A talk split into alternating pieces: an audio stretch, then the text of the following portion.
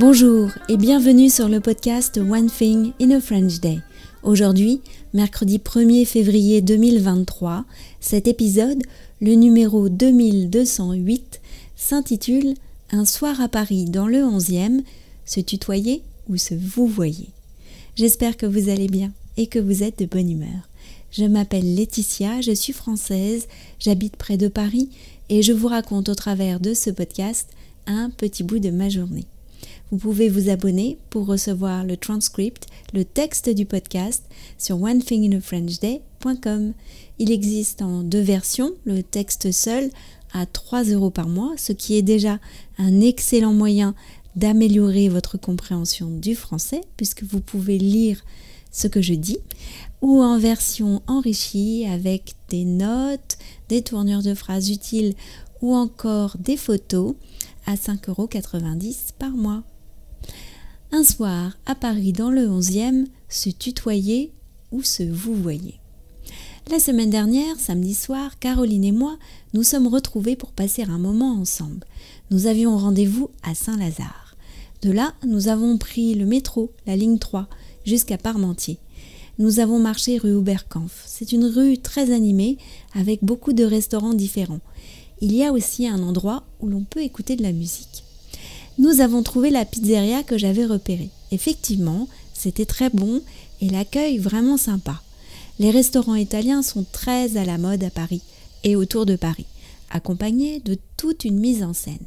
Les serveurs ont l'accent, mélangent des mots italiens à leurs phrases en français et parlent fort tout en semblant, tout en semblant être partout à la fois.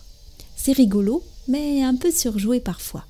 Ici, la patronne était italienne, parlait très bien français et avait tout simplement le sens de l'accueil. Nous avons passé un bon moment à discuter. Juliette, la fille de Caroline, la petite sœur de Mathilde, a le même âge que Michaela.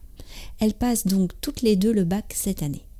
C'est d'ailleurs à l'époque où nos filles avaient quelques mois que Caroline et moi avions fait connaissance. On se vous voyait. Ça me semble surréaliste. De nos jours, on passe très vite au tutoiement. Vous pouvez l'entendre dans certains des entretiens diffusés dans ce podcast. Je pense à hum, Alexis, le propriétaire de la Petite Mousse, le magasin de bière. On en parlait l'autre jour avec Isabelle de la marche nordique. Par exemple, j'ai toujours vous voyez mes beaux-parents. Eux me tutoyaient. Ma mère vous voit Pietro, mon père le tutoie, lui les vous voit tous les deux. De nos jours, par exemple, dans le groupe de Kung Fu, je tutoie tout de suite les nouvelles personnes, ce qui m'aurait semblé bien étrange il y a encore quelques années. Enfin, c'est pas tout à fait vrai.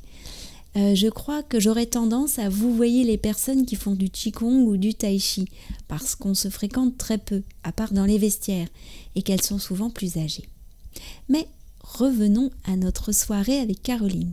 Pourquoi aller si loin dans le onzième pour passer un moment ensemble et discuter Eh bien, nous avions autre chose en vue pour ce soir-là.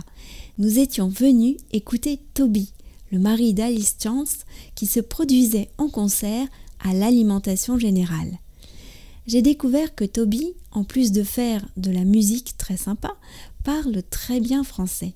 Toby sait se présenter, parler de son travail et de son art avec le vocabulaire adéquat en français et avec une certaine aisance. Alors, j'ai fait ma curieuse et je l'ai invité au micro du podcast. Nous avons parlé musique et français et ce sera à écouter dès vendredi sur les ondes du podcast. En attendant, je vous invite à découvrir sa musique sur les différentes applications sous le nom de Boroki. B-O R-O-K-Y. Il vient juste de sortir un EP, DNA Kisses. One Thing in a French Day, c'est fini pour aujourd'hui. Je vous retrouve donc vendredi pour un nouvel épisode du podcast. À très bientôt. Au revoir.